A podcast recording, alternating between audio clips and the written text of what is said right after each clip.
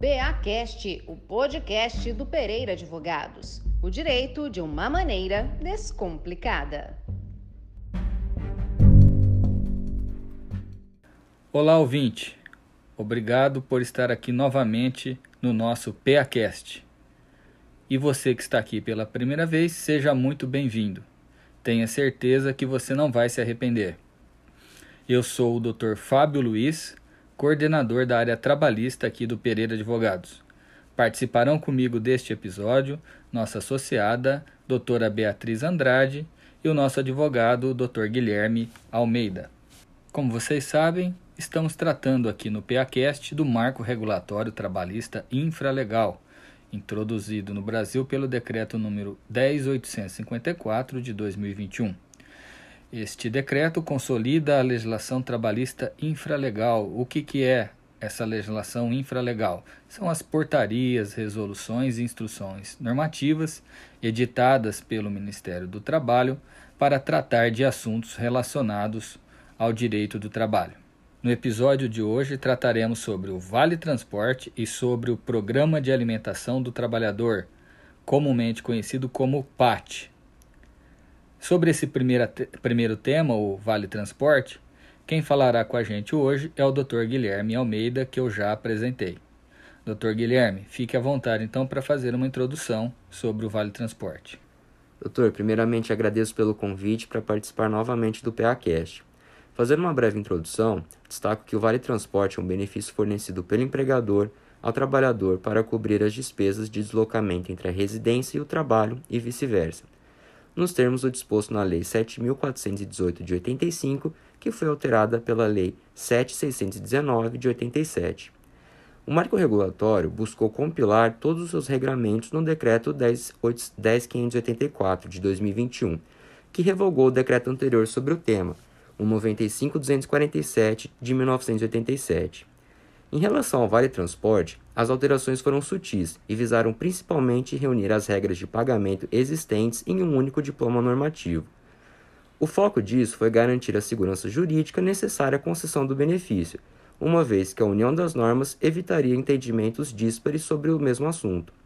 As únicas alterações trazidas pelo novo decreto sobre o Vale Transporte serviram apenas para eliminar interpretações possivelmente dúbias dos textos contidos nas leis que eu já mencionei.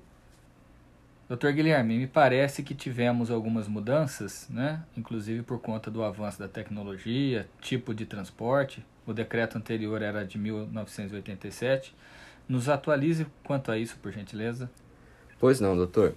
Bom, eu destaco que essa primeira mudança ela diz respeito à não aplicação do Vale Transporte aos serviços de transporte individuais ou coletivos privados, como por exemplo de transporte por aplicativo, por exemplo Uber, que na realidade só veio para ressaltar a impossibilidade de requerer o benefício para compensar o uso desses transportes privados, é, sendo que exceção seria o ressarcimento da despesa em caso de indisponibilidade operacional da empresa operadora do Vale Transporte.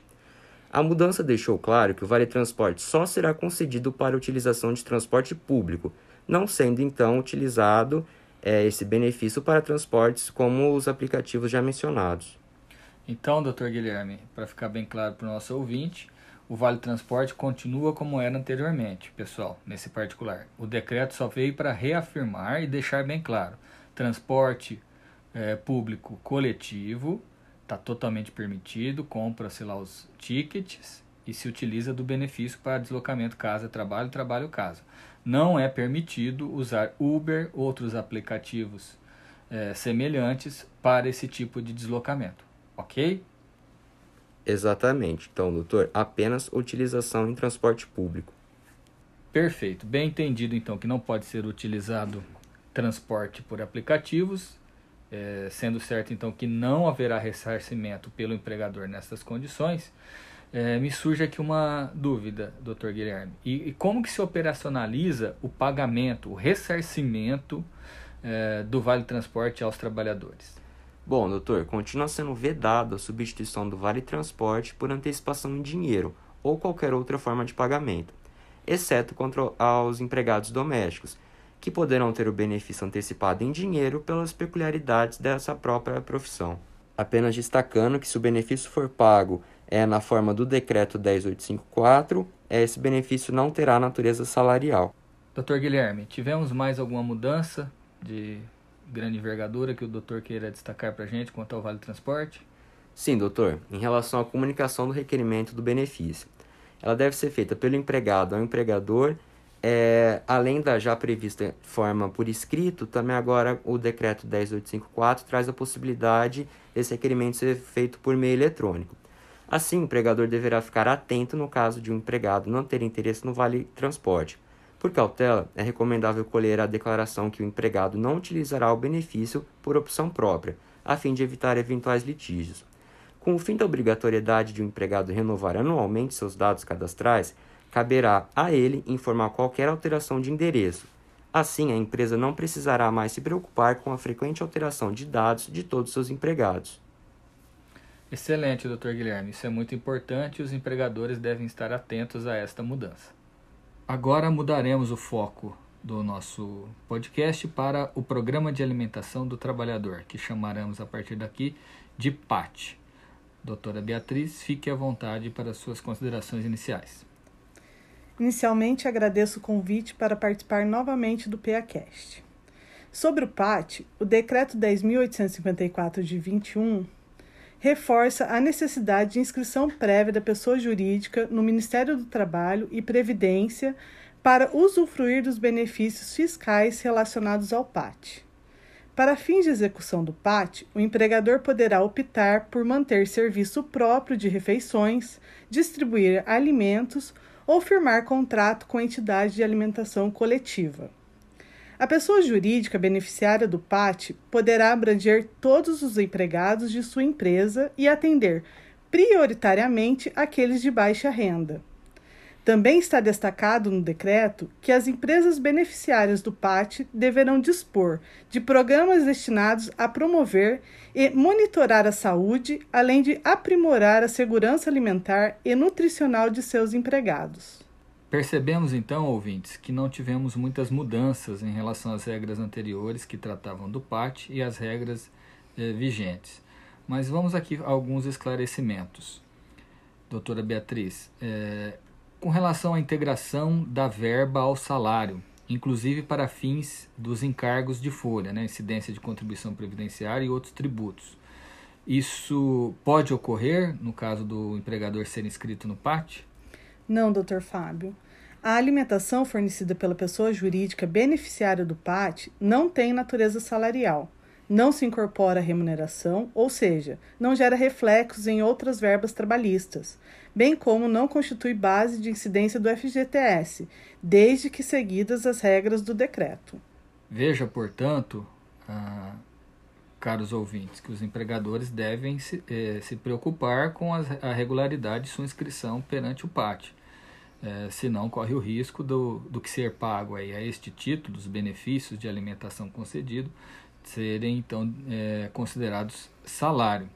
E além disso, doutora Beatriz, é, o que ocorre aí, quais penalidades podem ser aplicadas para a pessoa jurídica que estiver irregular no programa? Sem prejuízo de multa, a pessoa jurídica irregular terá o cancelamento da sua inscrição, bem como a perda do incentivo fiscal. Muito importante, então, aos empregadores manterem-se regulares é, para não ter os encargos de folha, todos esses pagamentos, esses benefícios vinculados ao PAT serem transformados em salários e com todas as integrações que pode gerar um passivo trabalhista é, de grande envergadura, tá? Atentem-se a isso, ouvintes, e lembrem-se que empregadores pessoa física não podem se inscrever no PAT por força da legislação que estamos tratando aqui. Bem esclarecidos esses pontos, doutora Beatriz, nos esclareça se é possível instituir aí programas de alimentação ou conceder alimentação aos trabalhadores sem que o empregador esteja inscrito no PAT. Sim, doutor Fábio. Por meio de norma coletiva bem redigida, que é, pode estabelecer um auxílio alimentação ao empregado. Neste caso, vale destacar que a norma também tem que atribuir natureza indenizatória ao auxílio alimentação, para que seja afastada a integração de referida da parcela ao salário do empregado, Caso contrário, o auxílio em questão terá natureza salarial. Muito bem, é, ficou bem claro para todos. E eu deixo aqui a palavra então para os dois participantes de hoje, começando pelo Dr. Guilherme, se ele deseja acrescentar algo, e depois a doutora Beatriz. Bom, doutor, mais uma vez agradeço por participar do PACast e deixo aqui o convite para todos os ouvintes acompanharem nosso podcast e nossas redes sociais.